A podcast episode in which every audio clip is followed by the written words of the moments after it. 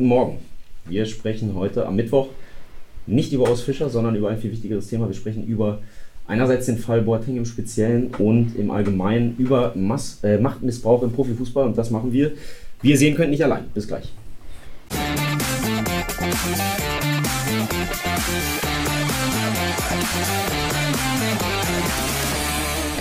Guten Morgen. Guten Morgen. Schön, dass ihr da seid. Genau, wir sagen vielleicht einmal kurz, bevor ihr auch Guten Morgen sagt, wer ihr überhaupt seid. Äh, bei uns sind heute Gabriela Keller und Maike Backhaus, äh, zwei Investigativreporterinnen, hochklassige, wie man im Fußballsprech sagen würde, Investigativreporterinnen, die mit einer Recherche, über die wir gleich äh, ausführlich sprechen werden, ähm, für Aufsehen gesorgt haben über Machtmissbrauch im Profifußball, erschienen in der SZ und über Korrektiv. Ähm, in, Im Team habt ihr das gemacht, aber ihr beide wart auf jeden Fall da maßgeblich daran beteiligt. Deswegen seid ihr heute zu Gast. Äh, wir verlinken euch auch sofort ähm, einmal die Reportage, ist letztes Jahr erschienen. Ähm, genau, guten Morgen. Guten Morgen. Danke, dass wir hier sein dürfen. Ja, hi, wir freuen uns total. Ja, wir freuen uns auch. Vielleicht könnt ihr gleich mal eingangs erzählen, ihr seid ja nicht aus den gleichen Teams ursprünglich gewesen. Wie seid ihr denn überhaupt auf dieses Thema und auch auf die Recherche gestoßen?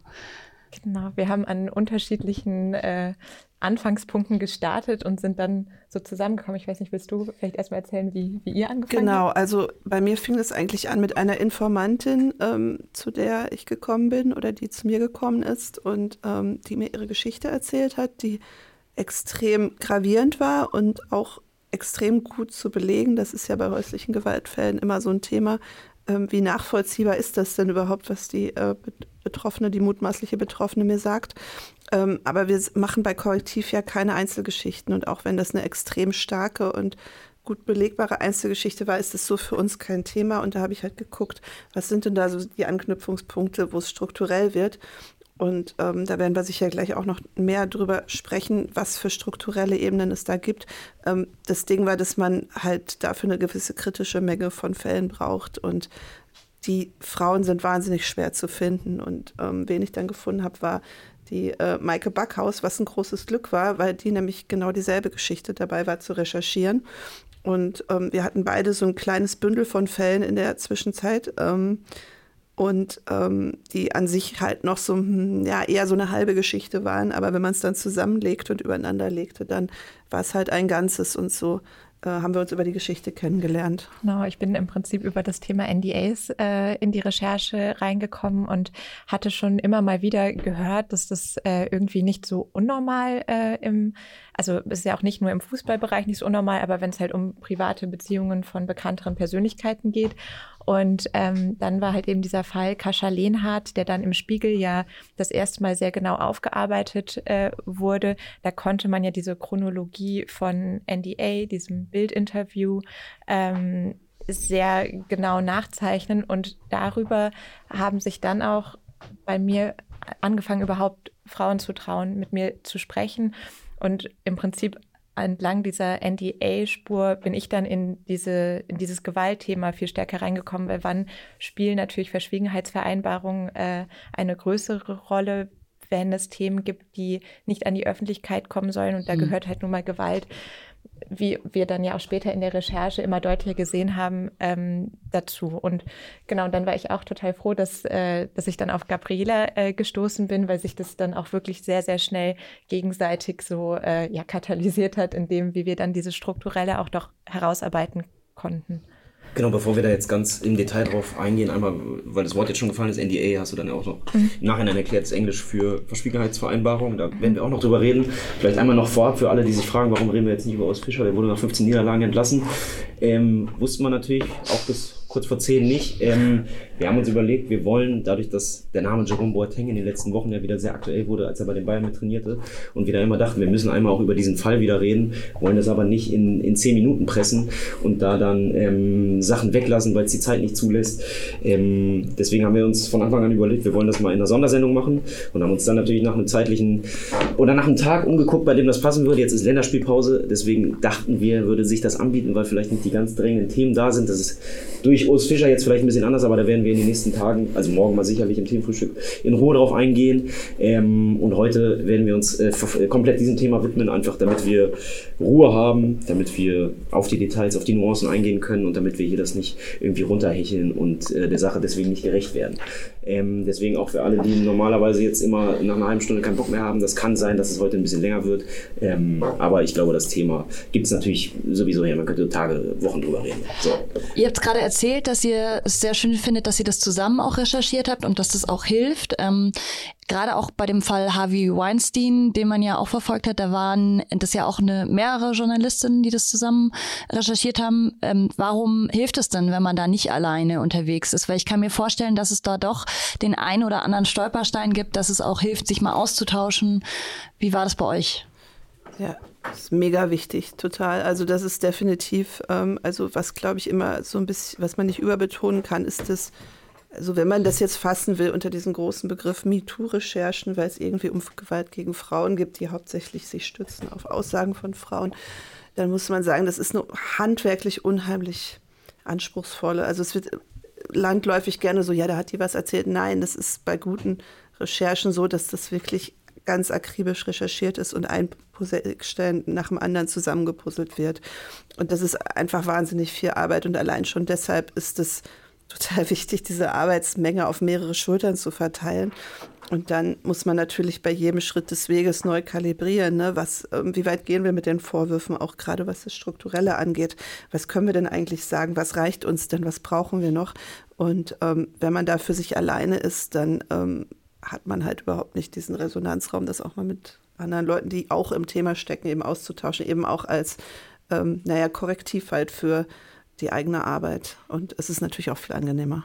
Ja, und sich auch gegenseitig immer wieder zu hinterfragen. Deswegen, also für mich war das schon ähm, äh, ein, ein total guter und wichtiger Punkt, dass da jemand parallel zu mir, in, also auf das Thema gekommen ist ähm, und wir uns dann darüber gefunden haben. Das ist ja auch ein Hinweis darauf, äh, ähm, dass da ein Thema ist, gerade bei etwas, wo man sagt, das ist jetzt nicht eine Geschichte, die sich gerade erst seit wir recherchieren abspielt, sondern es wurde ja auch es wurde immer wieder von einem offenen Geheimnis gesprochen. Es wurde immer wieder gesagt, so, naja, das ist uns irgendwie schon auch bewusst. Und man hinterfragt sich auch immer wieder selbst und denkt, okay, ähm, warum wurde das dann so noch nicht berichtet? Warum sind wir jetzt die Ersten? Wir sind keine Sportjournalisten.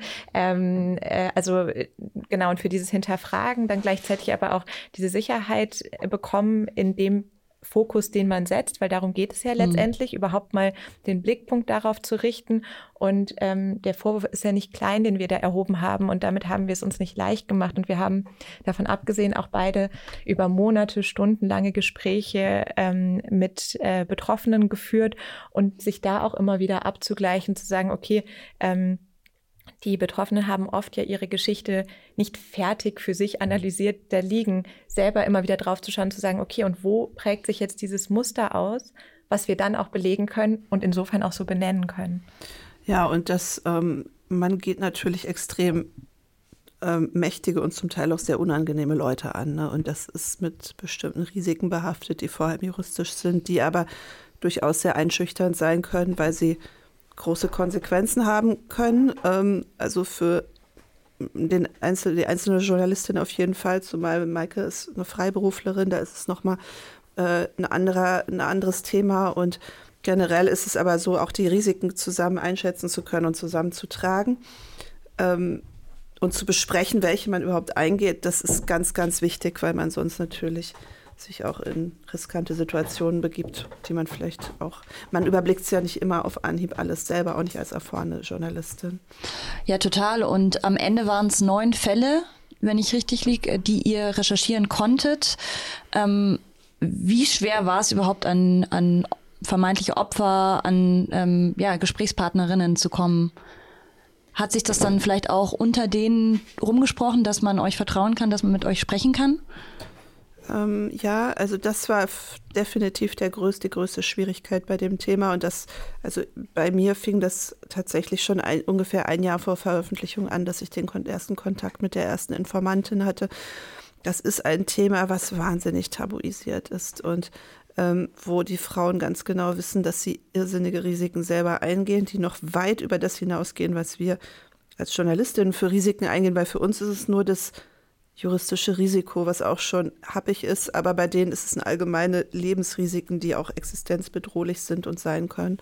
Und ähm, die haben einfach nichts zu gewinnen davon. Ne? Also das ist immer so das Ding, dass auch, ähm, wenn man guckt, wie das in sozialen Medien, jetzt nicht bei unserem Thema, das ist irgendwie erfreulicherweise sehr respektvoll und gut besprochen worden. Aber wenn ich so lese, wie solche Recherchen besprochen werden, ist immer so, ja, die will, die hat da was von, die will sich in den Vordergrund spielen. Ich kenne keine einzige Frau, die sich infolge von MeToo-Vorwürfen, für die, die da irgendetwas von hatte. Das existiert ja. einfach nicht. Und man muss halt auch sagen, also äh, diese Frauen haben ja fast alle, und das ist ja auch genau das, was wir dann beschrieben haben, sehr schlechte Erfahrungen mit äh, Journalismus zuvor gemacht. Die, äh, da gab es ja, also die haben von Kampagnen gesprochen, die haben davon gesprochen, dass es äh, teilweise äh, einfach auch sehr unjournalistisch war, das, was sie da erlebt haben. Und wir konnten ja dann nicht mehr machen, als ähm, transparent machen, wie wir arbeiten, ähm, zu vermitteln, dass man sich darauf verlassen kann, damit die halt auch selber eine Gefahrenabschätzung machen können. Was genau wie Gabriela sagt, ähm, die haben da vor allem etwas zu verlieren. Es ist jetzt, äh, also gerade auch, wenn man sagt, die sind, also es kam manchmal der Vorwurf von, ja, aber die sind ja anonym. So, das klang dann so wie, ähm, die sind ja in totaler Sicherheit und es gibt für die keine Probleme. Für das Umfeld ist fast immer relativ klar, um wen es sich dabei handelt und die tragen ein riesiges Risiko für sich, ihre Familie, für ihre komplette Existenz und verlassen sich auf uns, dass wir sauber arbeiten und das einhalten, was wir ihnen versprechen, nachdem sie jahrelang anderes erlebt haben. Und da war es tatsächlich so, dass es eigentlich sehr geholfen hat, wenn ähm, Frauen vielleicht auch also einen Kontakt hergestellt haben, wenn jemand persönlich birgt, weil so eine kalte Anfrage über, also es sind ja auch sehr persönliche Themen, über die man dann spricht und ich äh, finde es total nachvollziehbar, dass man sich das sehr gut überlegt. Und das ist halt tatsächlich so, dass ähm, äh, gerade bei Opfern von häuslicher Gewalt, die müssen ja auch persönlich bereit dafür sein. Ne? Ähm, das äh, ist sicherlich etwas, was für Frauen von prominenten Fußballern genauso zutrifft wie für Durchschnittsfrauen von Durchschnittsmännern, ähm, dass du an dem Punkt sein musst, wo du auch soweit dir erstmal eingestanden hast, was da gerade passiert und dass dir ein Unrecht getan wird und dass du dich auch wehren kannst und öffentlich über etwas sprechen, ist ja auch eine Form, sich zu widersetzen und das ist halt, wenn wir jetzt, das haben wir auch probiert, wir sind große Akten, also wir haben große Dateien angelegt, ähm, wo wir aufgeschrieben haben, es gibt ja, wenn man so die Boulevardberichterstattung scannt, durchaus Fälle, wo man denkt, so, mm, das klingt nicht gut. Da gab es vielleicht schon mal einen Polizeieinsatz, da wurde vielleicht auch schon mal, da wurde was ganz Komisches gesagt, eine Äußerung, die dann wieder verschwunden ist. Und da konnte man, kann man durchaus ziemlich lange Listen anlegen und die haben wir auch durchprobiert. Und da muss man sagen, dass das fast nichts gebracht hat. Also auf dem, äh, mit der Strategie kamen wir nicht weit, weil einfach A, ähm, wir gar nicht wissen, welcher psychischen Leben oder Lebensverfassung wir die Frau gerade anquatschen über ihre Kanäle und B, ähm, dass ähm, die ja auch nicht wissen, wer wir sind. Also was bei mir noch, also wenn ich komme und sage, ich bin von Korrektiv, das ist, ich komme aus einer ganz anderen Welt als ähm, die Frauen, also es ist durchaus passiert, dass einige gesagt haben, ja, nee, wenn ich spreche, dann doch bitte nur mit der Bunten oder der Gala. Ähm, ja. Weil die, für, für die, die wissen ja, also ich meine, das, das muss man ja nicht so hochhängen, weil es gibt viele Leute, die nicht wissen, wer korrektiv ist. Und dass man dann sagt, was bist du für ein Pups? Ja. Laden und dann soll ich die jetzt mit dieser total für mich riskanten Geschichte vertrauen dafür, dass das irgendwo auf einer Website dann versackt. Ne? Ja, und das ist ja auch grundsätzlich so, dass Gewalt also anzusprechen vor allem für Betroffene extrem stigmatisierend ist. Und sich dann darauf zu verlassen, dass wir das dann auch, also ihre Geschichte angemessen erzählen, ähm, gerade in einer anonymisierten Version, das bedeutet ja auch hinterher, dass die Frauen selber, wenn der Diskurs dann läuft und vielleicht auch äh, unangenehm oder ungerecht ist, ähm, sich nicht einschalten können, weil das ist also eben es, es kommt ja auch mit also mit ganz ganz vielen Dingen, die man dann so durchspielen und durchbesprechen muss. Und ähm, das wird immer so zurückgedrängt und äh, diese, dieser Reflex von ähm, besonders Täter ähm, haben ein Problem, wenn über Gewalt gesprochen wird oder potenzielle Täter. Das stimmt halt nicht. Es ist sehr, sehr gleich verteilt und Betroffene geraten und zwar nicht nur in so prominenten Fällen, sondern generell sind direkt in der Situation extrem hinterfragt zu werden und sich das dann auch so gefallen lassen zu müssen. Und die Frauen, die mit uns gesprochen haben, die haben das nicht getan, weil sie davon irgendetwas haben, sondern weil es teilweise ein extrem tiefes Gefühl gab von ähm, Ungerechtigkeit und auch vielleicht für andere etwas zu verändern, einen Fall zu schaffen, auf den man sich beziehen kann. Davon gibt es noch gar nicht so viel. Und ähm, das finde ich wichtig, immer mal wieder auch zu sagen, ähm, weil das weil das Mut ist, der selten honoriert und auch selten irgendwie bezahlt wird und sehr viel kostet. So. Ich wollte einmal ganz kurz einhaken für alle, die den Text damals gar nicht gelesen haben und auch jetzt noch nicht so richtig tief im Thema sind und jetzt aber auch lieber beim Themenfrühstück zugucken wollen, statt jetzt den Text zu lesen. Ähm, was ihr gemacht habt in eurer Recherche, um es einmal vielleicht so zu verknappen, dass ihr trotzdem damit einverstanden seid. Es geht eben nicht nur darum, einzelne Fälle von häuslicher Gewalt äh, öffentlich auszubreiten, wie das jetzt vielleicht im Fall von Jerome Boateng teilweise noch passiert ist, sondern darum aufzuzeigen, dass es nicht nur häusliche Gewalt gibt, sondern dass ein System dahinter steht aus Beratern, Vereinen, Agenturen, Medien, die dafür sorgen, dass diese Fälle unter den Teppich gekehrt und Frauen mundtot gemacht werden. Das ist würde ich versuchen, so, so könnte man es ja, ungefähr runterbrechen. Oder? Zusammenfassung, Total. Ja. Und es ist, also, das ist jetzt keine Verschwörungstheorie, die wir da aufgestellt haben, sondern es gibt einfach bestimmte Mechanismen. Das ist, ähm, das sind oft auch wirtschaftliche Beweggründe, die, wenn man genau hinschaut, vielleicht in jedem einzelnen Fall, es würde nicht so viel passieren, äh, wenn es jetzt irgendwie eine einzige Verschwörung wäre. Es geht darum, dass es eine Milliardenindustrie ist, die ähm, an dem Image von Fußballspielern extrem viel verdient.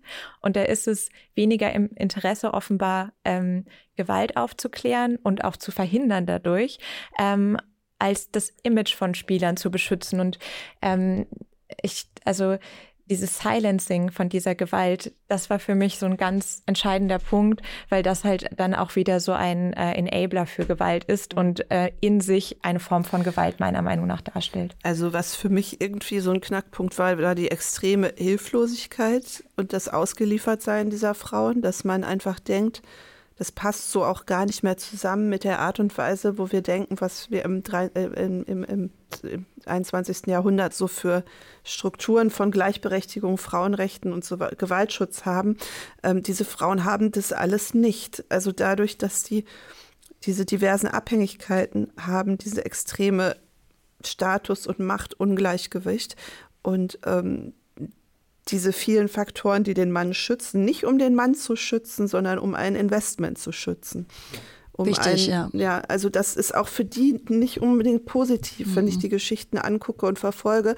Ähm, da wäre vielleicht irgendwann mal so eine Leitplanke auch eine ganz gute Sache gewesen. Denn ähm, es gibt ja so Momente im Leben, wo man vielleicht auch mal an sich arbeiten muss und es wurde denen immer vermittelt, nein, nein, also du bist nicht das Problem, die ist das Problem. Also diese Täter-Opfer-Umkehr, ähm, um dieses, diesen, diesen Spieler, das Investment zu schützen, führt halt dann auch zu so einer gewissen Entmündigung des Täters und einer totalen Straflosigkeit. Und das ist halt eben auch nicht eine, also es ist keine Recherche, in der wir, wir wurden das ab und zu gefragt, ob wir da, also so als würde das gegen die Profifußballer gehen. Es geht halt wirklich um diese ähm, Maschinerie, die da ineinander greift und letztendlich auch so eine Verteilung von Verantwortlichkeiten, die dann nicht wahrgenommen werden. Und das sind nicht, also es, natürlich gibt es Einzelpersonen, die uns immer wieder ähm, irgendwie dabei über den Weg gelaufen sind, aber letztendlich ist es eine ganze Systematik, die dazu führt, dass mitten im Scheinwerferlicht, mitten in einer riesigen Aufmerksamkeit ähm, diese Gewalt so unsichtbar bleibt. Und das war so etwas, was ich da, also was mich wirklich schockiert hat, dass das bei uns in der Gesellschaft in dieser Zeit so passieren kann. Es gibt Aufmerksamkeit, es gibt Öffentlichkeit, aber offenbar nicht für dieses Thema, um sich damit ernsthaft auseinanderzusetzen. Und Fußball ist ja also ein, ein total toller Raum eigentlich, wenn man sagt, das ist so, man sagt doch auch der kleinste gemeinsame Nenner bei uns in der Gesellschaft da auch Themen zu besprechen, besprechbar zu machen, Zugänge zu schaffen. Das ist ja ein Thema, das spielt sich nicht nur im Fußball ab, das haben wir auch nie gesagt, aber ähm, das, das dann darüber auch vielleicht besprechbar zu machen, das hätte vielleicht schon anders möglich sein können.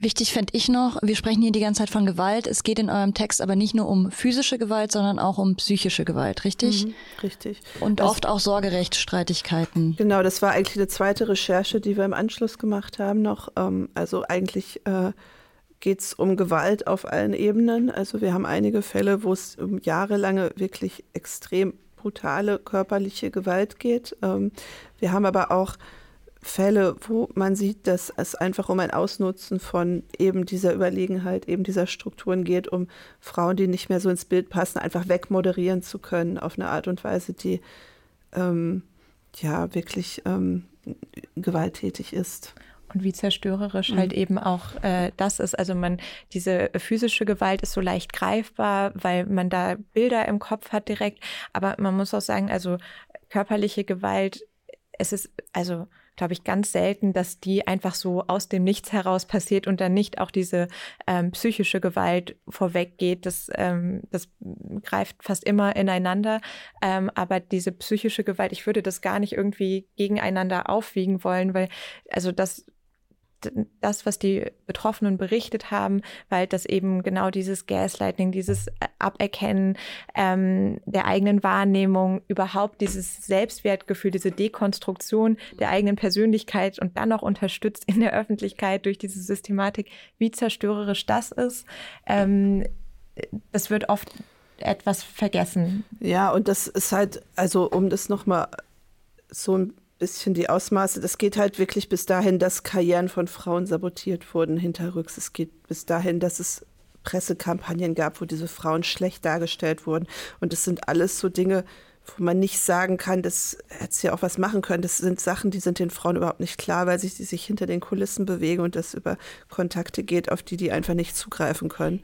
Ja. Ähm, was, ja, was das ist, was ich vorhin mit Hilflosigkeit meinte. Ne? Und das ist halt eben, also wenn man das jetzt so theoretisch bespricht, das ist ja, es geht ja um deren Leben. Es geht darum, egal wohin diese Frauen dann kommen, verfolgt die dann zum Beispiel eine Geschichte, die nicht ihre Geschichte ist, die sie aber auch nicht richtig stellen können. Das heißt, es umgibt sie permanent. Und das ist genau das, was du äh, zu Anfang sagtest, diese, diese komplette Hilflosigkeit und Auswegslosigkeit ähm, in unserer Gesellschaft für Betroffene von Gewalt. Also ähm, ja.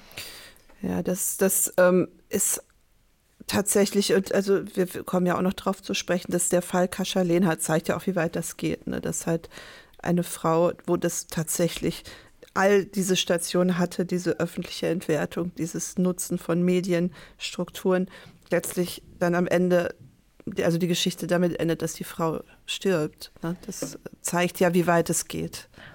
Ja, also, oh, Entschuldigung dich. Nein, ich finde es super interessant. Ich werde euch auch die ganze Zeit reden lassen. Ich glaube nur, wir, wir ähm, haben zwar angekündigt, dass es eine lange Folge wird, aber so ein kleines bisschen müssen wir auch versuchen, in dem Zeitplan voranzukommen. Und ich würde sagen, weil wir jetzt sehr viel ähm, auf einer eher allgemeinen Ebene gesprochen haben. Lass uns vielleicht einmal ähm, in Richtung Jerome Boateng und äh, dem, was da gerade öffentlich und vor Gericht passiert, äh, dem einmal widmen, ähm, weil das ja auch anders war, dass wir jetzt überhaupt diese Folge aufnehmen, weil der Mann wieder bei den Bayern mittrainiert hat. Danach gab's einen kleineren Aufschrei, ich würde gar nicht sagen so einen riesen öffentlichen Aufschrei, sondern oder beziehungsweise viel aus Leuten, die vielleicht sich ein bisschen mehr auch mit äh, gesellschaftlichen Themen auseinandersetzen. Auch aus der Fanszene des FC Bayern gab es großen Widerstand. Das muss man an der Stelle auch mal sagen. Ich würde sagen, in den großen Medien jetzt gar nicht so sehr. Die Bayern haben versucht, das Thema auf jeden Fall sehr klein zu halten und als Privatgeschichte abzubügeln, haben sich am Ende trotzdem dagegen entschieden, ihn zu verpflichten. Ähm, lass uns einmal auf diesen Fall eingehen und ähm, vielleicht chronologisch so starten. Warum stand Jerome Boateng ursprünglich 2021 zum ersten Mal, glaube ich, vor Gericht? Was waren die Vorwürfe? Wer hat da geklagt? Ähm, was genau, um, um was genau geht es da? Also da ging es um die Vorwürfe seiner ähm, Ex-Partnerin, ähm, da ging es um Körperverletzungsvorwürfe. Die nicht, die, eben gerade besprochene Kascha, das muss man immer dazu sagen, genau. weil ich genau. glaube, Leute, die sich nicht so viel ah, damit ja. beschäftigen, bringen das oft durcheinander. In dem Gerichtsprozess, der hat nichts ähm, mit Kascha Lena zu tun. Oder, also oder zumindest der, über den wir jetzt äh, sprechen, reden, genau. genau das, da geht es um, äh, um, da geht's um Shirin S., genau. ähm, die äh, Mutter der Zwillingstöchter, ähm, die ähm, genau die eben 2000, äh, 2018 Anzeige gestellt hat wegen äh, Körperverletzung und äh, genau da sieht man ja auch ganz gut, wie langwierig ähm, solche Prozesse dann letztendlich sind. 2021 wurde es das erste Mal verhandelt. Äh, kurz davor ist ja Jerome Boateng äh, von Bayern München zu Lyon gewechselt und ähm, dann gab es eine zweite Verhandlung, nachdem er in Revision gegangen ist. Also der, der, also er wurde vom ähm, vor Gericht. Vom Amtsgericht München wurde er schuldig, schuldig gesprochen. gesprochen und er hat dann äh, ist in Revision gegangen, was sein Recht ist. Ja. Ähm, dann wurde es jetzt im letzten Jahr im Oktober erneut verhandelt. Ähm, vielleicht sagen wir noch mal kurz, was die Vorwürfe sind. Das sind genau. nämlich richtig gravierende Vorwürfe. Also er, es geht darum, äh, er ist angeklagt, sie halt ähm, geschlagen, angespuckt und beleidigt zu haben. Es standen auch Vorwürfe von schwerer oder gefährlicher Körperverletzung im das Raum. Das wird jetzt wichtig, wenn es um die Revision geht. Genau, die, die sich nicht bestätigt haben vor Gericht. Er hat es alles immer abgestritten oder über seinen Anwalt abgestritten. Aber es ist ein sehr, also den Schilderungen nach ein sind sehr gravierende Vorfälle, die da ähm, verhandelt wurden vor Gericht in einem Urlaubsresort auf einer Tropeninsel. Ähm, und ähm, er ist halt in erster Instanz schuldig gesprochen worden und in zweiter auch. Genau, nur eine, ich, ich, das ist eine juristische Feinheit, das, das, ich weiß gerade nicht selber, ist er in, beim ersten Mal schon in Revision gegangen oder in Berufung? Es war beim ersten Mal in ah, Berufung genau, und genau, genau dann Revision. Genau, weil das ja. bedeutet nämlich, dass darum geht es ja oft und für alle, die jetzt hier sofort Unschuldsvermutung schreien, die Revision, der jetzt stattgegeben wurde, worüber wir jetzt ganz aktuell reden, die ging ja nicht nur von ihm aus, sondern eben auch von Seite der Staatsanwaltschaft und der Nebenklage, weil sie nämlich sagen, es soll äh, gefährliche Körper Körperverletzung und nicht nur Körperverletzung. Ne? Und da muss man auch dazu sagen, äh, es wurde ja allen drei Revisionen dann äh, stattgegeben. Und trotzdem ist es so, äh, dass äh, meine Informationen nach die Staatsanwaltschaft und auch die Nebenklägerin, also äh, Shirin S., ähm, von der Revision abgesehen hätten, wenn nicht äh, Boateng auf einen äh, Freispruch bestanden hätte, ähm, weil das natürlich eine, also ein extrem belastendes Verfahren auch ist. Also, ähm, dass allen drei Revisionen stattgegeben wurde, hat ja jetzt auch einiges verändert in dem, was für ihn jetzt neu auf dem Spiel steht. Es wurde kurz danach sehr so kommuniziert, als wäre das ein Gewinn genau, für genau. Boateng. Also das wie ein Freispruch das, wirkte es. Nein, so wurde es kommuniziert. Ja. Da muss man sagen, die Kommunikation über das, was passiert, ist auch hier halt wieder total entscheidend, in dem, wie es wahrgenommen wird, in dem, was wer da für Möglichkeiten hat. Ähm, aber er hat einfach einen, also er hat einen Weg wahrgenommen, der ihm äh, zusteht. Ähm, es ist aber eben, es ist weder ein Freispruch, äh, es ist sogar, ähm, könnte es für ihn jetzt nochmal schlechter ausgehen. Es steht jetzt schwere, ähm, äh, schwere und gefährliche Körperverletzung im Raum, womit auch eine Haftstrafe in diesem Prozess möglich wäre von sechs Monaten. Also und das, ja, und also was man, glaube ich, auch noch sagen muss, bei Revision geht es um Verfahrensfehler. Es ist keine genau. Bewertung der Schlüssigkeit der Belege oder der Vorwürfe, sondern es geht rein um den juristischen Prozess. Und wichtig auch beim Revisionsprozess, jetzt der dann auch nochmal ansteht, werden ja nochmal komplett alle Beweise neu aufgenommen. Das heißt, Sherin S. muss wieder neu aussagen, ja. alle Zeugen werden neu gehört. Das, da hängt ja wirklich viel dran. Ja, auch. vor allem, es sind, soweit ich recht informiert bin, neun Tage angesetzt. Stimmt das? Ähm, ja, wobei das, glaube ich, noch nicht ganz, äh, ganz klar ist. Also, klar. wenn ich es richtig Fall, mm. verstehe, wollen die halt eine sehr allumfängliche Aufnahme von allen Mitteln machen, um eben einer mhm. weiteren Revision nicht wieder ähm, äh, also Grund zu geben. Und genau, es geht jetzt im Sommer dann halt eben weiter mit diesem Verfahren, beziehungsweise es wird ja ganz neu verhandelt. Und also wir waren ja letztes Jahr bei dem Verfahren, also vor Gericht dabei. Und wenn man sieht, also ich glaube, äh, Shirin Els hat inzwischen 15 Stunden lang ähm, ihren Fall darstellen müssen. Ähm, das ist schon alle, also die Belastung und die und das, was Betroffene leisten müssen so einem Moment, während zum Beispiel sich ja auch der ähm, potenzielle Täter dazu entscheiden kann, nicht auszusagen, das ist enorm. Und das, was da abverlangt wird von jemandem, der einfach nur Gewalt etwas entgegensetzen will und Konsequenzen fordert, wo wir eigentlich gesellschaftlich sagen, Gewalt ist keine Privatsache, auch wenn vielleicht manche Menschen im Fußballbereich das jetzt gerade auch bei Bayern München anders gesehen haben.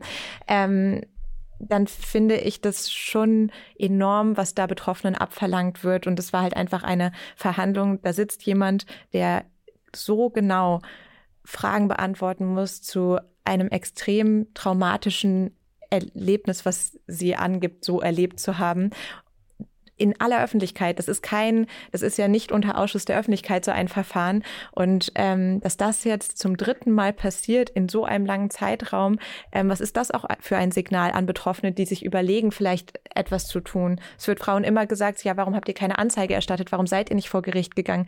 Ich finde, der Fall Shirin S. ist auf der einen Seite ein ganz positiver Fall, weil der halt eben auch zeigt, dass es überhaupt möglich ist, vor Gericht ähm, Gewalt ähm, zu belegen. Das ist ja ganz oft anders, weil es oft Aussage gegen gegen Aussage ist. In diesem Fall gibt es Dokumente, es gibt ähm, Zeugenaussagen, es ist eben nicht Aussage gegen Aussage und gleichzeitig ist es also war es wirklich schwer mit anzusehen, ähm, wie dann so ein Prozess abläuft und äh, teilweise hatte ich auch den Eindruck, dass es also Oh, ja. ich, ich, will keine Frage stellen. Ich, ja. ich will gerade keine Frage stellen. Ich will einmal kurz ordnen und okay, äh, zusammenfassen, dann machst du was zuerst und dann in dem Fall stelle ich meine Frage. Amtsgericht 2021. Er wird wegen Körperverletzung verurteilt zu 1,8 Millionen Strafzahlung zu 60 Tagessätzen. Und das ist wichtig, weil in zweiter Instanz, nachdem Berufung eingelegt wurde am Landesgericht, ähm, wurde dieses Urteil, äh, fiel ein bisschen anders aus. Weniger Geld, wo dann auch viele, glaube ich, beim ersten Mal gesagt haben, das ist ja eine geringere Strafe, aber zu höheren Tagessätzen. Was bedeutet, die Strafe ist eigentlich schwerer. Das Geld hat nur damit zu tun, wie viel hat er zu dem Zeitpunkt verdient. Er wirkte und, nämlich da, also er war dann nämlich vorbestraft und das ist wichtig. Ab 90 genau, Tagessätzen. Ab, wenn, wäre wenn eine Strafe genau, gewesen. Ja. Wäre genau, genau. gewesen, wenn es äh, rechtskräftig gewesen wäre. Ab 90 Tagessätzen geht man als vorbestraft, genau. Und so. daraufhin hat er Revision eingelegt. Wieder die nächsthöhere Instanz, oberstes Landesgericht, die hat jetzt diese Revision stattgegeben, genauso wie eben, das haben wir schon besprochen, den, den anderen beiden Revisionen. Und das wird jetzt, geht jetzt wieder zurück ans Landesgericht München und wird da von der anderen Kammer äh, verhandeln. auch, Grund, noch, auch noch wichtig, ja, den Grund, genau. Genau, warum Jérôme Boateng, das muss man an der Stelle ähm, der Vollständigkeit halber dazu sagen, seine Revision haben wir noch nicht besprochen. Warum mhm. hat er Revision eingelegt? Ähm, da geht es um den Befangenheitsantrag gegen den Richter der daran beteiligt war, diesen Befangenheitsantrag ähm, abzulehnen. abzulehnen. So, ja. Mhm. So. Jetzt genau, ist der Jura-Sprech. Genau, also das einmal um das, das ist wichtig, um, um genau.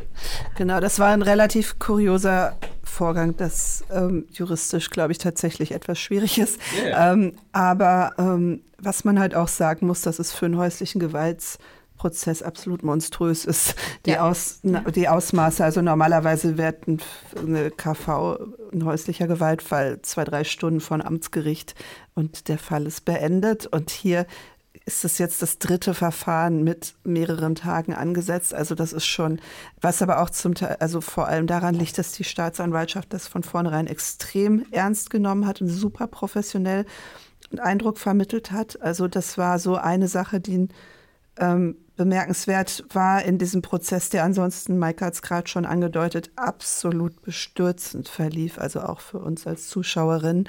Ähm, ich glaube, dass Leute, die nicht in juristischen Fällen so dabei sitzen als Zuschauer, sich keine Vorstellung machen, auf welche Art und Weise ähm, die ähm, Betroffenen oder die, die Nebenklägerinnen in solchen Fällen gegrillt, auseinandergenommen, hinterfragt, ausgefragt werden dazu, wo sie nun ihre blauen Flecken hatten, in welcher Form, an welchen Körperteilen, rechts oder links. Ähm, und wo halt auch, und das war in diesem Fall, machte das auch den Eindruck, dass die, Staatsan äh, die, die, die Rechtsanwälte des Beschuldigten halt viel darauf legten, sie zu diskreditieren und auseinanderzunehmen. Ähm, das war auch, das hat sie auch wortwörtlich gesagt vor Gericht, dass sie Angst hat, dass sie jetzt da dass da jetzt schmutzige Wäsche aus ihrem Privatleben. Ähm, und man muss dazu sagen, die Töchter, die gemeinsam leben mhm. bei ihm. Ne? Und es geht auch für das ist sie. eine andere Geschichte, auch, ja. Genau, es geht auch, äh, ja. gibt auch ein Prozess äh, vorm Familiengericht, wo es um das Sorgerecht geht. Also das ist aber losgelöst. Genau, das ist ein anderes Gericht innerhalb, äh, also ist auch München, aber ähm, anderes, äh, also ist das Familiengericht, nicht das Strafgericht. Wobei es also auch versucht wurde, äh, von, von der Seite der Verteidigung dieses Familienverfahren zum Teil von diesem Körperverletzungsverfahren mhm. zu machen. Und ähm, genau Teile davon werden jetzt auch in, äh, in diesem Verfahren äh, berücksichtigt werden, ähm, eben, eben eben um alles mit zu beurteilen und nicht wieder so einer Revision Raum zu geben. Was ich auch äh, sehr bemerkenswert und erschreckend finde, ist einfach auch dieser Fakt, dass man, wenn man überlegt, dass Sherin S., das war 2018 und nächstes Jahr haben wir 2024. Das heißt, sechs Jahre liegt das alles zurück. Sie muss aber Details immer noch im Kopf haben, die man als normaler Mensch eigentlich irgendwann dann vielleicht auch nicht mehr so beantworten kann. Ich stand selbst mal als Zeugin vor Gericht und das war, glaube ich, was, was ein halbes Jahr davor geschehen ist. Ähm, und selbst da hatte ich große Probleme, wirklich sehr, sehr detaillierte Fragen zu beantworten. Naja, und es betrifft ja nicht nur sie, es betrifft ja auch die Zeugen, das ist so das, was mir schon die ganze Zeit im Kopf rumgeht, dass das für die Zeugen ähm, auch eine enorm belastende Situation ist, hat man total gemerkt in dem Verfahren letztes Jahr vor dem Landgericht, dass die auch unter einem enormen Druck steht, dass sie auch ganz offensichtlich sich eingeschüchtert fühlt. Ähm, es gab da auch vor Gericht eine etwas hässliche Szene mit den Bodyguards ähm, vor dem Verfahren. Ähm, die müssen ja auch alle nochmal dadurch. Die müssen auch nochmal, nochmal sich aufraffen, nochmal den Mut haben, diese ganzen Sachen so zu erzählen, nochmal sich erinnern und nochmal dann auch sich dem Vorwurf aussetzen, na, wie war es denn nun, was ähm, mit den Details, die vielleicht tatsächlich langsam etwas neblig im Kopf werden. Und, und natürlich ähm, ist es nicht so, dass dieses äh, dass dieses Machtgefälle da komplett ausgeblendet werden kann. Ne? Also jeder, der da dann als Zeuge aussagen äh, muss, bewegt sich in diesem Machtgefälle und auch in, in dem, wie das dann auch noch den Druck nochmal erhöht. Und genau diese Dinge von, wie gut kann man sich unter wie viel Druck an was dann auch erinnern und so, dass man sich das auch traut, so klar zu formulieren. Ähm, Gerade diese Situationen sind ja extrem traumatisch. Und wenn man unter, also in, in einem schockierenden Moment, in so einer Gewalterfahrung, nimmt man Dinge ja auch manchmal, also ist man ja nicht damit beschäftigt, Protokoll zu führen, was gerade passiert. Ähm, und hinterher muss man sich aber ganz genau erinnern, sonst gilt man als unglaubwürdig vor Gericht schnell. Und das sind halt, wir haben ja noch weiter über häusliche Gewalt recherchiert und das betrifft eben nicht nur die Fälle, sondern das ist teilweise das, was als glaubwürdig oder unglaubwürdig dann an solchen Zeugenaussagen gewertet wird. Ähm, entspricht halt nicht dem, was realistisch ist, was man Betroffenen abverlangen kann in Bezug auf ihre Zeugenaussagen. Und das ist in dem Fall, ja, wenn man sich jetzt überlegt, wie lange das her ist und auch ähm, unter welchen Umständen, ähm, äh, ja, wird davon ähm, potenziell Betroffenen sehr, sehr viel verlangt.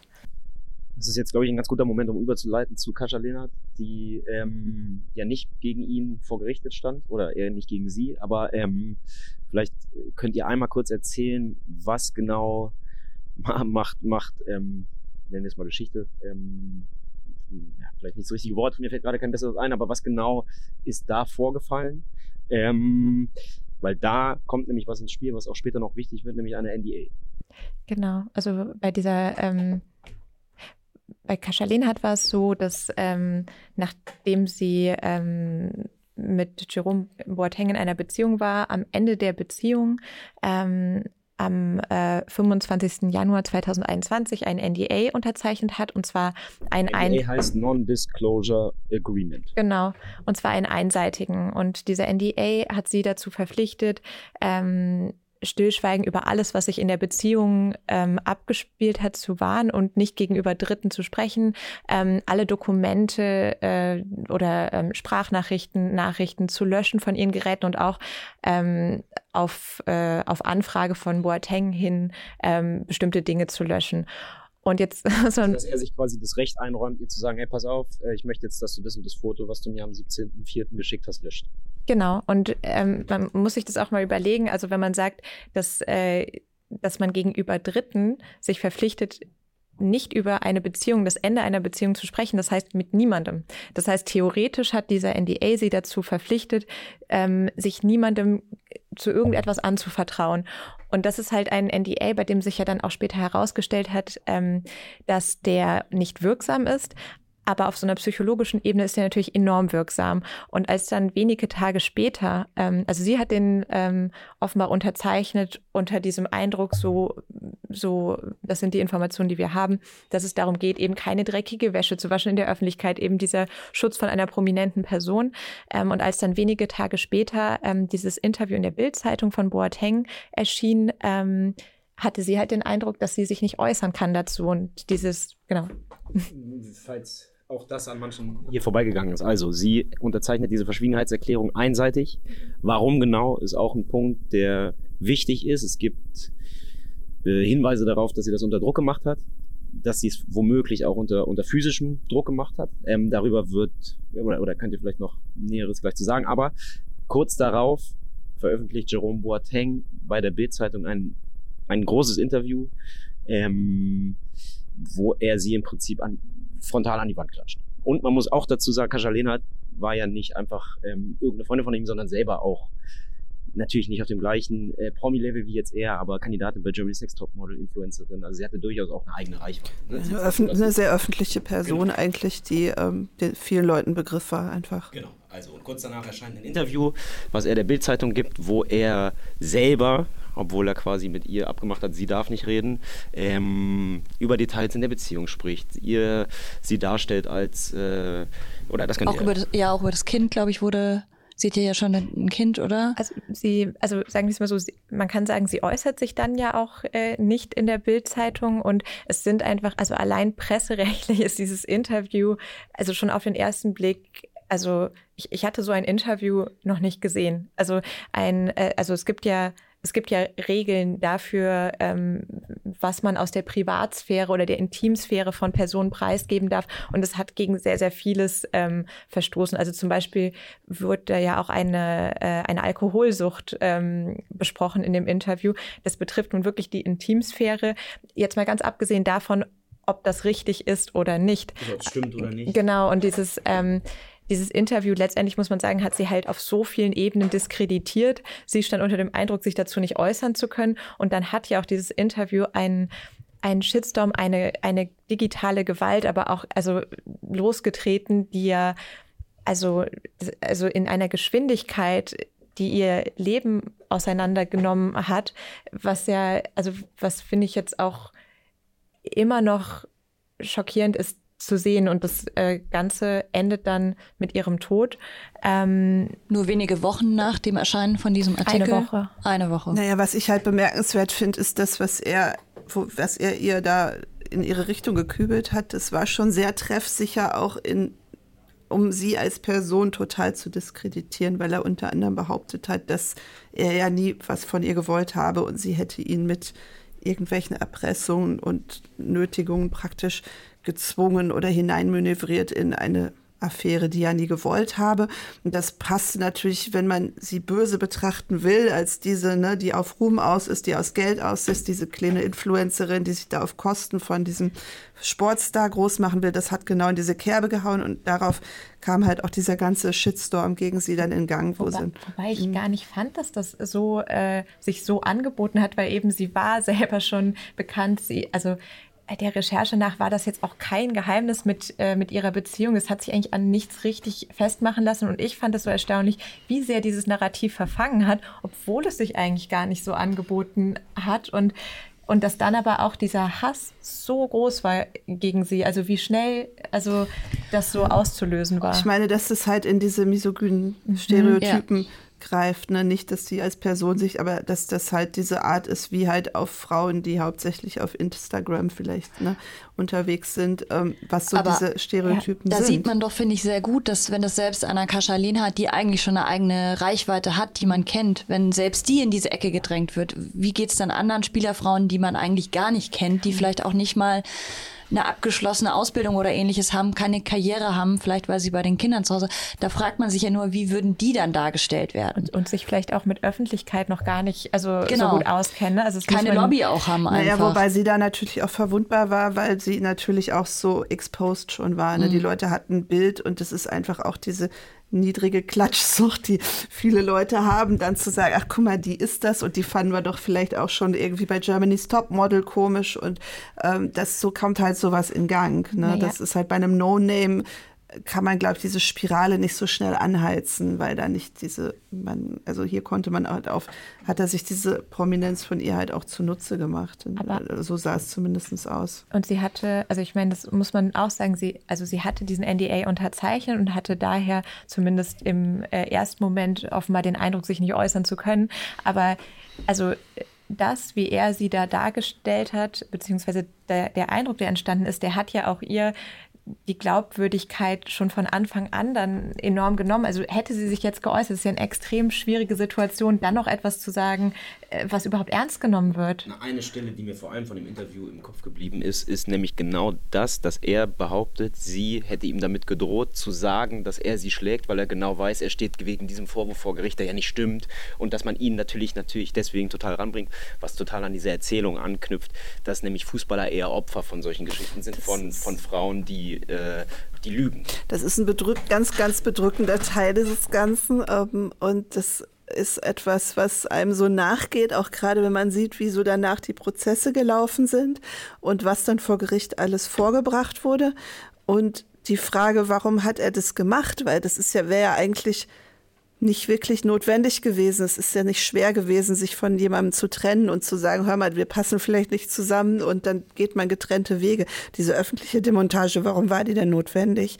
Und ähm, das ist für mich so ein Punkt, wo ich gedacht habe, da, da ist schon ein Knackpunkt. Da, ne? da ist schon auch ein noch andere Sachen, Knackpunkt. die im Nachhinein hätten auch noch vor Gericht. Also es gibt ja auch nach wie vor noch ein laufendes Verfahren, ne? das Kascha Lehnhardt betrifft in München. Ich meine, das, das wirft Fragen auf, die aber gar nicht gestellt wurden nach dem Interview. Und das fand ich auch irgendwie erstaunlich. Also so, deswegen, das, das Das Interview selber wurde auch gerügt danach. Äh, Ist nicht mehr auffindbar Ist nicht mehr jetzt. online. Ja. Der jetzige Chefredakteur, damals glaube ich noch nicht Chefredakteur. Der- Oder doch. der, jetzt wieder der Jetzt ist Ex-Chefredakteur jetzt wieder- Johannes Boje hat das Johannes Boje hat es genau. jetzt wieder hat online. quasi das jetzt auch, hat auch eingeräumt, dass es ein Fehler war, was man jetzt nur auch nicht so häufig hat bei, bei polarisierenden Interviews bei Bild, die es ja eine, eins, eins die Woche ungefähr gibt. Also auch das zeigt ja, dass dieses Interview schon einen, einen erschreckenden Sonderfall darstellt. Und zu ihrem Tod muss man sagen, mutmaßlich Suizid. Das haben wir bisher hier nicht erwähnt. Äh, bisher sprach das nur. Genau. Und was halt da auch noch eine Rolle spielt, also wenn man sich überlegt, wie lange dieses Interview dann aber auch noch online war und noch auffindbar war,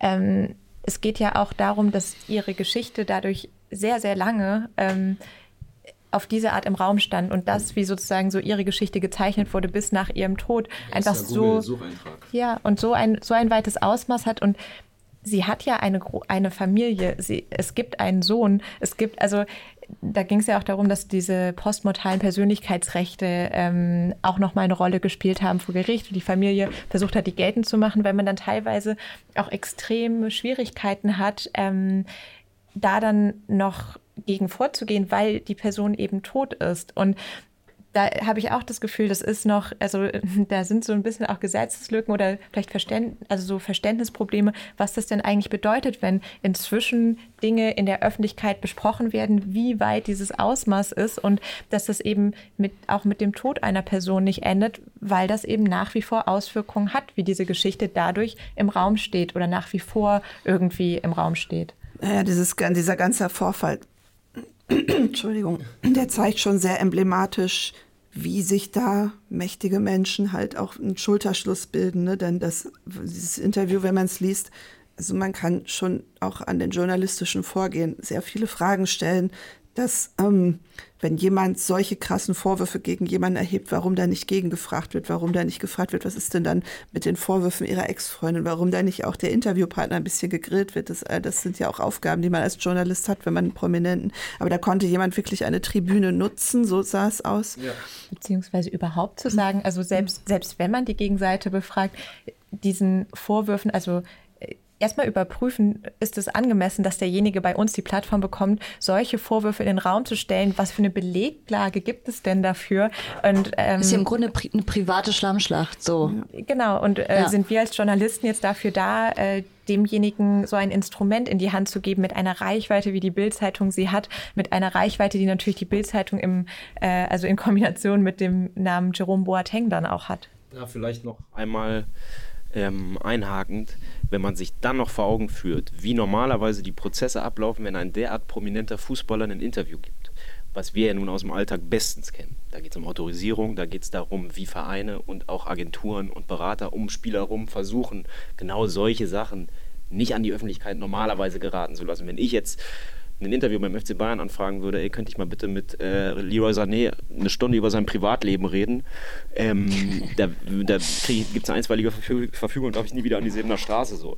Und wenn man dann sieht, was quasi da explizit und, und in aller Ausführlichkeit besprochen wurde, ohne dass irgendjemand zumindest von der Seite von Boateng gesagt hat, ah, lass uns das mal lieber rauslassen. Also zumindest der Berater wird davon gewusst haben. Ja gut, der FC Bayern, weiß ich nicht, war wahrscheinlich nicht involviert, aber genau, normalerweise hast du dann auch einen Berater, der genau weiß, ey, das löst ja das und das aus und das wird so ein Riesenthema und da geht es um so private Sachen. Hm. Es war schon ein bemerkenswerter Vorgang und das ist ja auch der Auftakt gewesen von einer Reihe von Artikeln, wo dann die das zum Anlass genommen haben, immer wieder auch bei Kascha Lehnhardt nachzutreten, was man dann noch alles gegen sie anführen kann, was sie vielleicht für Schönheits-OPs hatte oder was dann vielleicht noch irgendeine angebliche Freundin irgendwie Fieses über sie zu sagen hat. Die haben sich da ja irgendwie, die haben ja da ein Thema draus gemacht. Und ich finde halt bei diesem, also du hast gerade so schön bemerkenswerten Vorgang genannt, äh, da hat man halt das Gefühl, dass äh, die Rechte, die ja eigentlich für alle Personen gelten, nicht für alle gleich berücksichtigt werden und nicht gleich in Anspruch genommen werden können. Also ähm, das, was äh, zu, also der Schutz, den ein Jerome Boateng für sich beansprucht, zum Beispiel presserechtlich, ähm, das ist vollkommen richtig und das sollte ihn schützen. Es sollte aber genauso eine Ex-Freundin von ihm schützen. Und dann, also ich finde, das Interview zeigt halt ganz gut und dass es das so geben konnte, dass eben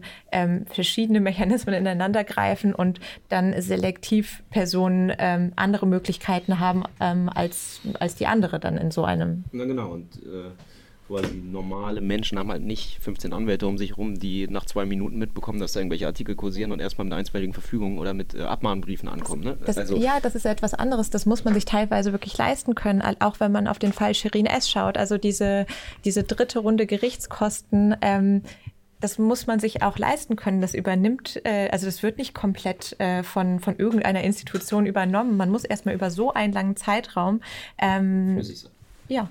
ja.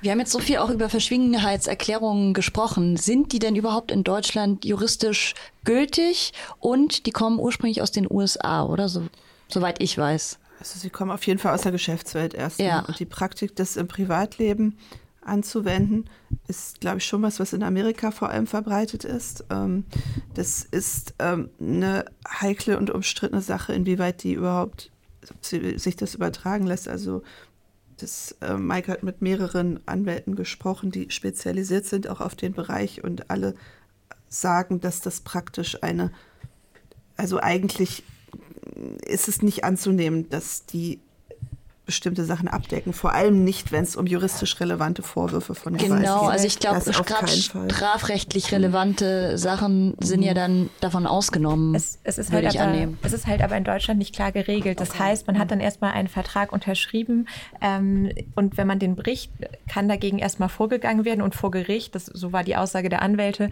stellt sich dann meistens heraus, dass die halt nicht rechtskräftig sind, aber erstmal muss man dann einen Gerichtsprozess wieder führen. Das sind wieder Kosten. Das ist auch eine psychologische psychologische Einschüchterung, die man nicht unterschätzen darf. Also zum Beispiel ähm, Harvey Weinstein soll diese NDAs immer seine Geheimwaffe genannt haben. Da gab es äh, Frauen, die sich nicht sicher waren, ob sie überhaupt mit ihren Therapeuten offen sprechen können, weil sie so ein NDA unterschrieben hatten und überhaupt zum Punkt zu kommen, zu sagen, ich zweifle den jetzt an ähm, und suche mir einen Juristen, der den prüft und mir dann versichert, dass der mir nicht auf die Füße fallen kann. Und wenn er mir auf die Füße fällt, hat man einen extrem mächtigen Gegner, einen finanziell mächtigen Gegner gegen sich.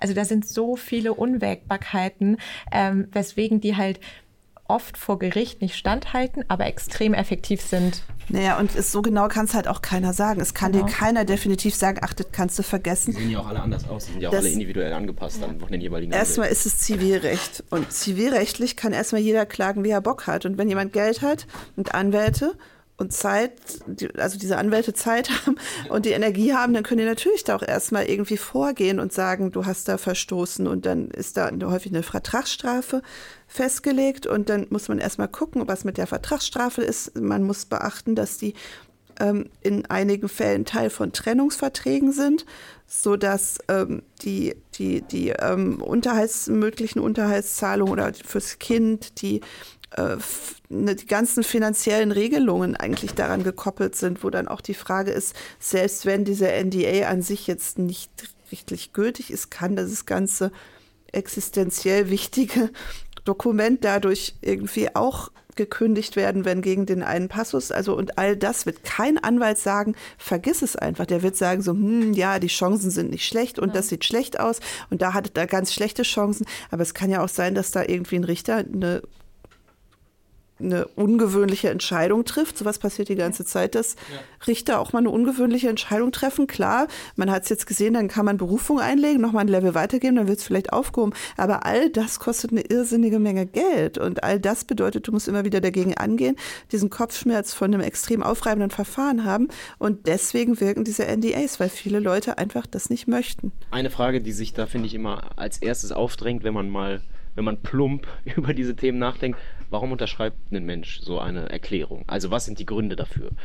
Ist das Geld? Ist das Angst? Ist das Liebe? Also da haben ist das wir, alles? Da haben wir auch mit also vielen äh, Frauen drüber gesprochen und es ist ja, also zum Beispiel in dem Fall von Kaschalin hat, war dieser NDA ja überhaupt nicht mit Geld verbunden. Also es klingt ja, also oft wird das ja runtergebrochen zu so einem äh, Schweigen gegen Geld, Geld und genau. die Frau, die hat halt das Geld irgendwie ja nun auch genommen. Ja. Also ähm, hätte sie ja nicht machen Stichwort müssen. Cristiano Ronaldo. Äh, so, ne, und das, ähm, das sind so Punkte, die treffen oft überhaupt nicht zu. Äh, also das, was ich aus den Gesprächen vor allem mitgenommen habe, ist, dass diese NDAs schon immer mal wieder irgendwie äh, eine Rolle spielen in Gesprächen, weil und da wird so ganz schnell so ein Täter-Opfer-Narrativ auch schon früh gesetzt von dieser Star, dieser große Fußballer ist ja extrem vulnerabel dadurch, dass er halt eben in der Öffentlichkeit steht, will sich nur absichern. Oft ist es auch wie so ein Liebesvertrauensbeweis oder so. Oder aber auch, also viele haben gesagt, äh, weil oft diese NDAs halt eben auch erst in der Trennung dann irgendwie eine Rolle spielen, dass die gesagt haben, ich hatte überhaupt nicht vor, in die Öffentlichkeit zu gehen. Ich habe mir überhaupt keine Sorgen gemacht und natürlich hatte ich dann auch kein Problem damit, so einen NDA zu unterschreiben, weil ich es eh nicht vorhatte. Die hatten oft nicht im Blick, wie dieser NDA sie dann noch in die Enge treiben kann. Das heißt, die haben gesagt, ich habe das nicht vor. Wo ist die Gefahr, das zu unterschreiben? Das kann ich gerne machen. Man versucht ja auch immer so ein bisschen Common Ground zu finden in einer Trennung. Und dass der dann so gefährlich werden kann, dieser Common Ground, ähm, das war niemandem bewusst, mit dem ich gesprochen hatte, der so ein NDA unterschrieben hat. Naja, und vor allem geht es ja auch darum, also es ist ja nicht in den wenigsten Fällen so platt, so du unterschreibst das und dann kriegst du da irgendwie, weiß ich nicht, ein paar tausend Euro für. Es geht einfach auch darum, dass das ja in vielen Fällen sehr, sehr langwierige, langjährige Beziehungen sind, wo es auch Kinder gibt, wo es natürlich darum geht, dass das auch in, äh, also klare Regelungen gab. Traditionelle Beziehungen sind es häufig, wo von den Frauen auch erwartet wird. Das geht ja gar nicht anders, wenn man mit einem Profifußballer liiert ist fest.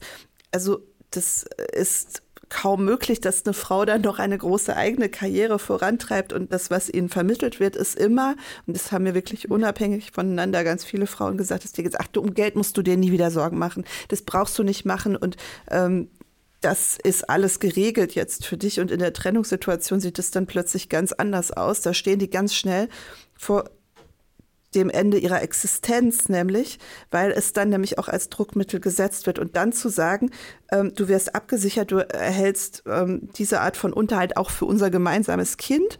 Und da steht dann der NDA mit drin. Also da finde ich, ist es eine völlig falsche Darstellung zu sagen, die schweigt für Geld. Das ja. ist ein Teil von einem Paket, ähm, was so diese Nachtrennungs-, diese Nachbeziehungsmanagement irgendwie ja. angeht. Und so wie Maike es sagt, die haben gesagt, wir hatten doch überhaupt nicht vor, schmutzige Wäsche zu waschen, aber dass sie dann hinterher dastehen und in eigenen familienrechtlichen Verfahren sich die Frage stellen, darf ich das überhaupt sagen, was ja. da vorgefallen ist, wenn es um das Sorgerecht für unsere Kinder geht? Ähm, das haben die sich natürlich nicht überlegt. Und auch, also es gab auch verschiedene Fälle, in denen so ganz, äh, also die Beratungssituation zu diesen Verträgen schlecht war. Also weil ähm, teilweise ist es halt auch so, dass beide Seiten vom gleichen Management beraten werden, vom gleichen Team, die weil man halt eben Kumpels sind, eigene Interessen vielleicht auch, naja, naja, die jahrelang auch als gute Freunde ja Teil von diesen Berater, das muss man ja auch sagen, das mhm. sind ja mhm. oft nicht einfach Geschäftsbeziehungen, sondern das sind Leute, die die Spieler kennenlernen, wenn sie 15, 16, 17 sind, die ihr halbes Leben begleiten, die als sehr gute Freunde, Patenonkels, was weiß ich, Teil von so einem Beziehungsgeflecht sind. Ne? Naja, oder wo, wo haben die vielleicht auch langfristig weiter mehr zu verdienen? Das hat die eine Betroffene so ganz gut gesagt. Die sagte, das war nicht speziell gegen mich, habe ich irgendwann verstanden. Er war halt die Cash-Cow und die wurde dann äh, anders beraten als ich.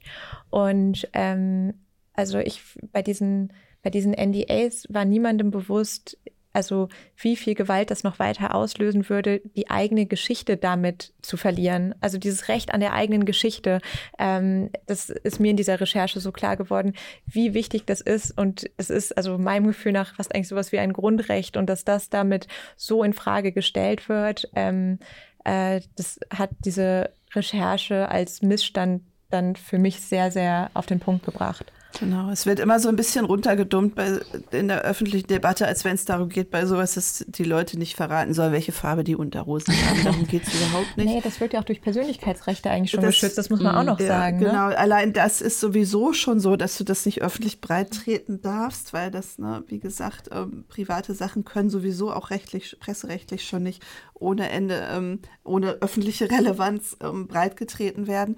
Es ist einfach ein Hebel, es ist ein Machtinstrument und es gibt nicht ohne Grund in Amerika infolge des Weinstein-Skandals eine Bewegung, diese NDAs in persönlichen Beziehungen einfach zu verbieten. Ähm, dann, wir sind schon relativ lange auf Sendung. Ähm, ich würde trotzdem gerne äh, ein Thema ansprechen, was auch in diesem Jahr für sehr, sehr große Schlagzeilen gesorgt hat, beziehungsweise es gab ein Posting von Memphis Depay, der sich, der ja auch Profifußballer ist, das habt ihr sicher mitbekommen, der sich zu dem Fall von Benjamin Benjamin Mondi, dem Verteidiger von Manchester City, geäußert hat, der auch vor Gericht stand. Ich meine, es gibt zig Fußballer mittlerweile, die auch vor Gericht dann mal landen tatsächlich. Er war einer davon, gegen den gab es zahlreiche Vorwürfe der, Vergewaltigung ähm, von sehr, sehr vielen verschiedenen Frauen. Er wurde bisher äh, in beiden Prozessen freigesprochen. Das muss man dazu sagen. Und da, das war größtenteils ein Indizienfall. Da ging es äh, den Geschworenen sehr darum, auf das Verhalten der Frauen zu achten, was nachdem quasi die Vorwürfe oder nachdem die Sachen angeblich stattgefunden hatten, passiert ist. Teilweise wurde da tatsächlich, das muss man auch sagen, wurden manche Frauen auch oder war sehr, sehr wahrscheinlich, dass manche Frauen gelogen haben. Das muss man in dem Fall dazu sagen. Aber danach gab es ein Posting von Memphis Depay, der sich sehr, sehr, sehr, sehr ausführlich dazu geäußert hat. Und nach dem Posting wirkte es ein bisschen so, als seien die wahren Opfer, wenn man dieses ganze Thema Gewalt und Vergewaltigungsvorwürfe nimmt, seien eigentlich die Profifußballer, weil wer schützt denn eigentlich uns? Das war so die Aussage, das wurde rauf und runter geteilt.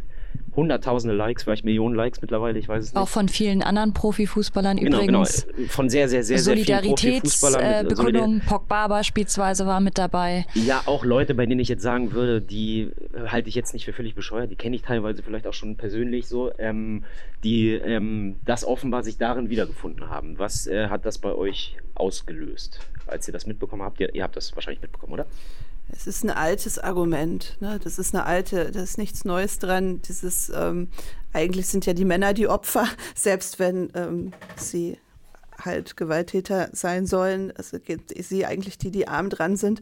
Ähm, das ist ein ganz altes Argument, was immer wieder hervorgezogen wird, was natürlich auch mit wahnsinnig viel frauenfeindlichen Stereotypen verknüpft ist, zu sagen, dass die Frauen lügen alle, ne? die sagen alle nicht die Wahrheit. Und ehrlich gesagt, natürlich gibt es Fälle, wo Leute zu Unrecht beschuldigt werden. Da sind wir halt darauf angewiesen, dass es eine gut arbeitende, ermittelnde Justiz gibt, die Vorwürfe wirklich gründlich und sachgemäß prüft. Ähm, also Unschuldsvermutung, es wird immer angefügt, das ist ein juristischer Begriff, das ist erstmal für Presseberichterstattung gar nicht das Hauptausschlaggebende. Ähm, weil wir uns an die Regeln der zulässigen Verdachtsberichterstattung zu halten haben, ähm, wenn ein begründeter Verdacht vorliegt. Aber selbstverständlich ist es rechtsstaatlich eine total wichtige Kategorie, die Unschuldsvermutung, die auch zu gelten hat. Die Sache ist nur, dass wer sich anguckt, wie solche Fälle verhandelt werden, was von den Frauen alles abverlangt wird, ähm, wie widerspruchsfrei sie in, wenn die Situationen stattgefunden haben, traumatisierende Situationen, lückenlos, widerspruchsfrei ähm, sich die, die, das darzulegen haben. Und selbst dann reicht es oftmals noch nicht. Jetzt, ich rede nicht von konkreten Fall. Ich rede davon, was tatsächlich auch Missstände sind, die Expertinnen und Experten zum Umgang mit häuslicher Gewalt, sexualisierter Gewalt anprangern ähm, in europäischen Ländern, ähm, dann ist es natürlich schon eine, ein gewisser Disconnect zwischen der Realität und also klar, man spricht jetzt über diese Vorwürfe, die werden jetzt laut, die werden jetzt diskutiert, das ist total gut, dass es nicht mehr tabuisiert wird ähm, daraus jetzt eine generelle Opferhaltung von Männern oder potenziellen Tätern abzuleiten oder von Prominenten, finde ich bemerkenswert und etwas schwierig. Also ich kenne mich mit dem konkreten Fall nicht gut genug aus, um den jetzt beurteilen zu können, aber der um Umgang äh, mit diesem Fall und mit, mit, äh, mit diesem, dieser Post zeigt ihn ja, finde ich, ganz deutlich, dass sich da so klar positioniert wird, dass da ganz viel Solidarität aufkommt. Und ich will gar nicht beurteilen, ob das in dem Fall angemessen ist oder nicht angemessen. Aber wenn ich das vergleiche mit dem, wie wenig Solidarität und überhaupt Diskurs äh, um die Fälle zum Beispiel aufgekommen ist, die wir ja sehr prominent in den Raum gestellt haben, dann finde ich, das sagt dann sehr, sehr viel aus und das ist hochproblematisch, weil natürlich macht es etwas aus. Ähm, ich finde, es ist richtig, dass sowas diskutiert wird. Es ist auch richtig, dass sich da Leute hinstellen und einfach das sagen, was sie denken. Sie scheinen, da scheinen sich ja viele mit identifizieren zu können. Und ich verstehe auch, dass diese Sorge besteht, bei bekannten Fußballern vielleicht wirklich zu Unrecht irgendwie in so eine Situation zu kommen. Aber um diese Fälle geht es ja nicht ausschließlich. Und darüber alle Fälle, die angemessen eigentlich Aufmerksamkeit verdient hätten, zu silenzen, zu ignorieren und sich da eben nicht zu positionieren da, da finde ich, kommt dann dieses Ungleichgewicht so wahnsinnig ähm, erschütternd auf. Und da frage ich mich schon auch, wo waren denn diese ganzen Stimmen, als es um andere Fälle ging, die nicht in Frage standen? Genau, das, das Problem daran ist halt, glaube ich, dass so wenige Fälle abgeschlossen sind und mit einem Schuldspruch enden. Aber und wie, teilweise daneben jahrelang, wie jetzt im Fall von Boateng, verschleppt wird. Total. Und das quasi, es gibt nie das eine Ergebnis. Mm, so verwässert fast. Und, ja. Nee, aber das ist, was ja auch das Ding ist, was ihr eben beleuchtet, warum das so selten passiert und warum bisher diese Fälle so selten überhaupt zur Sprache kommen und dann so selten vor Gericht landen und dann so selten auch mhm. äh, mal, mal fix irgendwie äh, fertig äh, verhandelt werden. Wobei, wobei diese, also ehrlich gesagt, die Resonanz, also ich, das, das ist, glaube ich, ein total wichtiger Punkt, der da dann auch noch mit reinspielt, aber ähm, also das, was wir da in den Raum gestellt haben, da hätte man ja ganz einfach zumindest zu sagen können, grundsätzlich sollte sich so etwas abgespielt ja. haben, distanziere ich mich davon. Ich möchte nicht, also zum Beispiel auch als mhm. Profifußballer könnte man doch könnte es doch eigentlich eine wichtige Angelegenheit zu sagen, dafür will ich nicht stehen. Ganz, also ich möchte nicht beurteilen, was davon stimmt und was nicht, aber ähm, das ist etwas, was im Fußball nichts zu suchen hat. Solche Aussagen kamen nicht. Genau, genau. Und ich glaube, weil der Reflex so krass da ist, dass ja. alle immer schreien, ja, Unschuldsvermutung, ja. wer bist du denn, um das jetzt ja. hier zu verurteilen? So. Ja. Naja, es sind ja, also wie gesagt, wir haben den Fall ähm, über den du jetzt gerade sprachst, nicht recherchiert und deshalb kann ich das jetzt auch im Einzelnen nicht bewerten. Ähm, was ich immer daran heikel finde, ist, da schwingt immer mit von, naja, also Gewalt gegen Frauen finden wir natürlich ganz, ganz schlimm, aber jetzt reicht's auch mal mit den ne, ganzen Anklagen und Vorwürfen. So, jetzt müssen wir aber auch mal irgendwie die Kirche im Dorf lassen und die prominenten Männer wieder schützen, ähm, wo man sehen muss, dass ähm, wenn man anguckt, wie so die die, die, die Fälle der vergangenen Jahre geendet sind, also auch gerade was prominente Schauspieler angeht ähm, aus der Filmwelt, ähm, die meisten haben ohne Probleme wieder Fuß gefasst, mhm. nachdem diese Verfahren dann ausgestanden wurden. Die Frauen dagegen sind aber einfach verschwunden. Die sind, und das kommen wir wieder zurück und so bis ins Letzte aufgeklärt werden konnten tatsächlich die meisten diese Dinge nicht. Und ähm, die Männer sind dann tatsächlich wieder immer im Scheinwerferlicht nach kürzester Zeit und lassen sich umjubeln und keiner redet mehr drüber. Ähm, also, dass Leute so in Bausch und Bogen weggecancelt werden, das ist, glaube ich, auch eine Annahme, die so nicht stimmt. Also es gab ein paar sehr unglückliche Verfahren, so Kachelmann zum Beispiel, wo halt eine Vorverurteilung stattfand, die sich hinterher gerichtlich nicht erhärten ließ, wo Karrieren vernichtet wurden.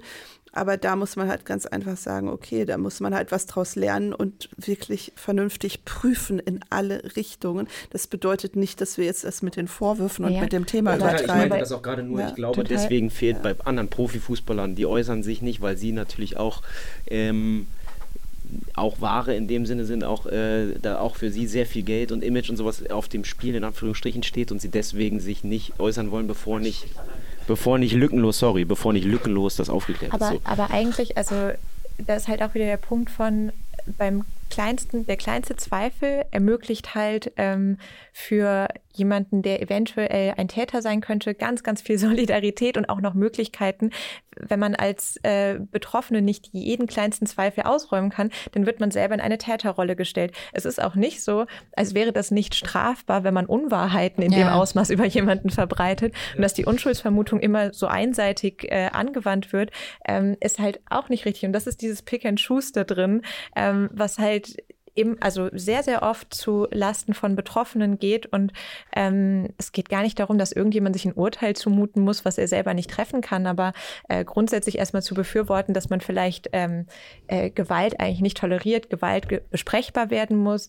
Man vielleicht auch Missstände selber, also unterstützt, dass die aufgeklärt werden. All solche Aussagen könnten alle treffen und es wäre für Betroffene ganz, ganz wichtig. Das sind auch Frauen, die waren Teil von dieser Fußballindustrie, waren Teil von den Marketingmaßnahmen und plötzlich wendet sich die ganze Industrie von ihnen ab und es ist kein Stück übrig von irgendeiner Form von Solidarität. Das macht etwas und es macht etwas andersrum aus, wenn Solidarität, wie jetzt zum Beispiel zuletzt auch von den Fans ja dann äh, gezeigt wurde in diesem, ähm, diesem Bayern München-Moment, ja.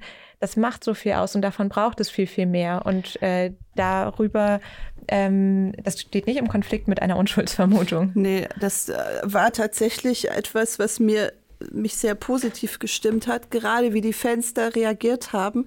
Ähm, man hat es wieder gesehen, dass der Apparat da doch irgendwie ein großes Bedürfnis hatte, weil gerade irgendwie ein Spieler fehlte, ähm, über bestimmte Sachen hinwegzusehen oder bestimmte Gerichtsverfahren, die noch anstehen, so als Privatsache zu erklären, aber das dann aus dem Publikum sagt, das wollen wir nicht mehr. Das habe ich zum ersten Mal mit dem Thema so gesehen und das fand ich ein ganz, ganz ermutigendes Signal, dass halt tatsächlich die Fenster weiter sind als die Menschen, die da in Machtpositionen ja. und Entscheiderpositionen sind. Das war so ein großer Moment und das war auch ein großes Signal und andersrum, aber ehrlich gesagt, als Bayern München ich kann ja, ich weiß ja nicht, was jetzt die äh, Entscheidung war, überhaupt so ein Training zu vereinbaren. Es hatte von außen etwas von so mal das Wasser testen, aber das zeigt auch schon eine Signalwirkung, wie man eben mit so einem Fall umgeht. Und das ist schwierig und das ist gut, dass das dann auch kritisch diskutiert wurde. Und ich glaube, so ein Diskurs ist dann halt auch konstruktiv. Ähm, ja. Ja, jetzt haben wir schon viel auch über Solidaritätsbekundungen und fehlende Solidaritätsbekundungen gesprochen. Vielleicht noch eine letzte Frage, weil wir dann auch ein bisschen auf die Zeit gucken müssen. Ähm, Gab es denn auf eure Recherche von Verbänden oder von Vereinen auch irgendwelche Reaktionen? Absolut Zero. Wow. Also es war kurze Antwort. Großes Schweigen im Walde. Es war, ähm, wir haben ähm, relativ aufwendig, auch gerade, wir hatten ja mehrere Veröffentlichungen, Anfragen gestellt an alle Bundesliga-Vereine und es kam so absolut kuriose Antworten zurück, dass sie irgendwelche, also so dieses, also wenn überhaupt reflexhaftes Berufen auf irgendwie, dass man ja grundsätzlich Gewalt ablehnt, ja, das Gegenteil wäre auch eine Nachricht. Aber, ja, aber ganz, aber ganz ehrlich auch, also auf Silencing von Gewalt mit Schweigen zu reagieren als komplette Industrie, ähm, fand ich schon beeindruckend und also kann eigentlich langfristig nicht weiter der Umgang sein. Deswegen, ähm, ja, finde ich es auch schön, dass dass es im Prinzip jetzt damit nicht abgeschlossen ist, sondern weiter besprochen wird, weil ich glaube, es könnte auch einen deutlich ähm, zeitgemäßeren Umgang mit diesen Themen geben, auch im Fußball und muss es auch. Also ja, also ich glaube, dass sich da was ändert gerade. Das zeigt mir diese Reaktion der Fans, ähm, dass da etwas in Bewegung gekommen ist. Ähm, denn ähm, tatsächlich, als wir das Thema vor mehr als einem Jahr, deutlich mehr als einem Jahr aufgegriffen haben, da war das überhaupt kein öffentliches Thema, nirgendwo in, also abgesehen von Einzelfällen, die mal vermeldet wurden, aber so als größeres strukturelles Thema null. So stark, dass wir uns ja, wie anfangs gesagt, schon teilweise gefragt haben, ob wir da überhaupt auf dem richtigen Dampfer sind. Ähm, und das hat sich jetzt geändert. Es ist ein Thema geworden. Es ist auch etwas, was zumindest die Öffentlichkeit in großen Teilen nicht mehr tolerieren möchte. Und ich denke, dass also solche Bastionen von Geld und Einfluss sind halt immer relativ schwer an die, äh, also an, an zu verändern. Das zeigt ja auch zum Beispiel, wie der Umgang mit Homosexualität ist. Da denkt man sich ja auch, ähm, hallo, in welchem Jahrzehnt sind wir denn gerade? Ähm, aber das zeigt doch, dass es irgendwo etwas in die richtige Richtung geht. Also als ein Punkt, wie sich in Zukunft Sachen verbessern könnten, habt ihr eingangs auch oder, oder vorhin schon gesagt, eben Solidarität, das Zeichen auch eben von der Öffentlichkeit und von der Gesellschaft, ey, das tolerieren wir nicht. Ähm, das Thema generell nicht zu tabuisieren. Gibt es noch andere Sachen, die euch jetzt in den Sinn kommen, bei denen ihr sagt, ey, das, das müsste noch passieren, damit grundsätzlich diese Sachen nicht mehr so häufig geschehen? Ja, so. Also ich, äh, wir recherchieren ja jetzt auch zu Gewalt gegen Frauen und häuslicher Gewalt im Allgemeinen. Der Umgang in, den, in der Justiz, in den Behörden ist generell absolut ähm, voller Defizite und voller ja, Situationen, die, die halt Betroffene und Opfer stark benachteiligen oder in also die es sehr, sehr schwer macht, überhaupt ihr Recht zu bekommen, überhaupt solche Taten zu ahnden. Und ich glaube, das ist natürlich so der Bodensatz, wo sowas dann draufsattelt. Und wenn man da irgendwie hinkommt, das ein bisschen zu modernisieren, dass es halt von den Gerichten generell angemessener behandelt wird, ähm, dann wäre man da schon ein Stück weiter. Das wäre natürlich auch was, was ähm, wo sich auch Prominente nicht vor zurückziehen können. Ähm, das wäre für mich ein Anliegen, dass man da tatsächlich guckt, dass man da Betroffene, Gewaltbetroffene stärkt. Ja, also ich denke auch ein größeres äh, Bewusstsein ist aber ganz wichtig. Das kann natürlich nur über diesen Diskurs passieren. Ich glaube, da ist man auf einem guten Weg. Eine klare Haltung zu NDAs wäre auch sehr, sehr hilfreich, damit es eben nicht mehr so verschwiegen wird und überhaupt die Möglichkeit hat, besprochen zu werden. Ähm, und dann gibt es natürlich noch den Punkt, wenn wir über die Unschuldsvermutung sprechen ähm, und wie überhaupt über dieses Thema gesprochen werden kann, solange keine Gerichtsentscheidung vorliegt.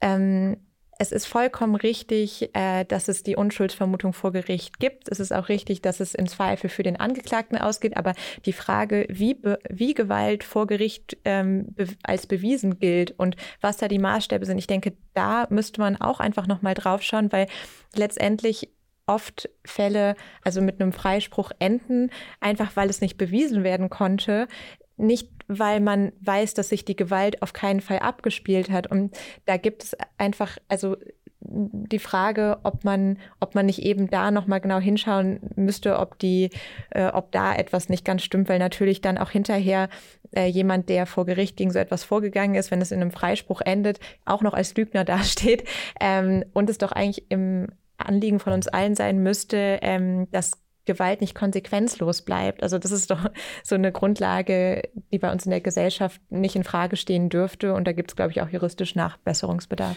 Ja, und ich glaube, das ist auch seitens der Fußballwelt zum Beispiel der Vereine könnte man schon, die machen sich da schon ziemlich schmalen Fuß. Wenn man guckt, wie die die Fuß, jungen Fußballer unter ihre Fittiche nehmen und so die ganzen, das ganze Leben teilweise so mitorganisieren vom, keine Ahnung, Autokauf, Wohnungssuchen, juristische Fragen. Ja, warum kann man das denn dann nicht ernsthaft und glaubwürdig auf die Familien ausdehnen, dass man zum Beispiel auch für Frauen irgendwelche Beratungsstellen einrichtet, wenn man weiß, es gibt da ein Risiko, dass das passieren kann. Wieso gibt es keine Ombudsleute? Wieso gibt es keine Beschwerdestellen? Oder zumindest eine anonyme Opfer-Hotline oder so, wo das, man sagt, dass man auch nicht sich irgendwie vielleicht mit Namen nennen muss oder so. Also dieses Gefühl von diesen Frauen in diesem Kosmos komplett alleine dazustehen, ja. das ist ja auch so eine der verheerenden Sachen. Und da wäre es ja durchaus gar nicht so schwierig, irgendeine Frauen Ansprechpartnerin oder muss ja nicht nur für Frauen eine Gewaltopferanspruch Person, Ansprechperson, eine Ombudsstelle, eine Beschwerdestelle einzurichten, wo man einfach mal hingehen und quatschen kann und die dann vielleicht empfehlen kann, was man weitermacht. Das, oder auch nicht. Ja nicht mal von, das könnte man ja auch als DFL zum Beispiel genau. machen. Genau. Ne? Als ja. irgendwie übergeordnete Struktur. Fände ich sogar besser ja, wahrscheinlich. Und auch, ehrlich gesagt, irgendein Signal, dass man dieses Thema ernst nimmt und sich Gedanken zu Strukturen macht, um dieser strukturellen Gewalt zu begegnen.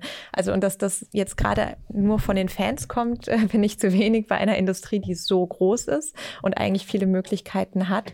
Und also ich weiß nicht, bei einer Recherche, äh, die dieses Jahr auch stattgefunden hat zur Filmbranche, in der es auch um strukturelle Missstände ging, da hat man gesehen, dass es schon auch möglich ist, sich konstruktiv damit auseinanderzusetzen und äh, zu sagen, man geht das an, man möchte so nicht arbeiten, man möchte eigentlich nicht, dass in der eigenen Industrie das der Standard ist. Und das würde ich äh, schon denken, dass es einen riesen Unterschied machen würde, wenn der Fußball sich auf die Art dieses Thema auch aneignen würde. Wie gesagt, es ist nicht ein Thema, was nur im Fußballbereich stattfindet, aber die große Vorbildsfunktion, die der Fußball hat, könnte der Fußball halt auch nutzen.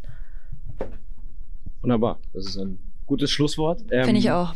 Gabriela Keller, Maike Backhaus, vielen, vielen Dank für den Besuch. Ähm, ja, auch äh, Respekt für die Recherche. Äh, unglaublich wichtig und super, ähm, dass das Leute aufgegriffen haben und gemacht haben. Ähm, genau, und vielen, vielen Dank für den Besuch und äh, ich hoffe, ihr habt auch Spaß ist vielleicht das falsche Wort, aber äh, für euch war es zumindest auch kein unangenehmes Gespräch. Und ähm lasst gerne mal einen Daumen für diese Folge da und äh, ja auch gerne, wenn ihr ähnliche Themen habt, wo ihr sagt, äh, die vielleicht einfach mal eine Spezialfolge bräuchten, packt das auch gerne mal in die Kommentare.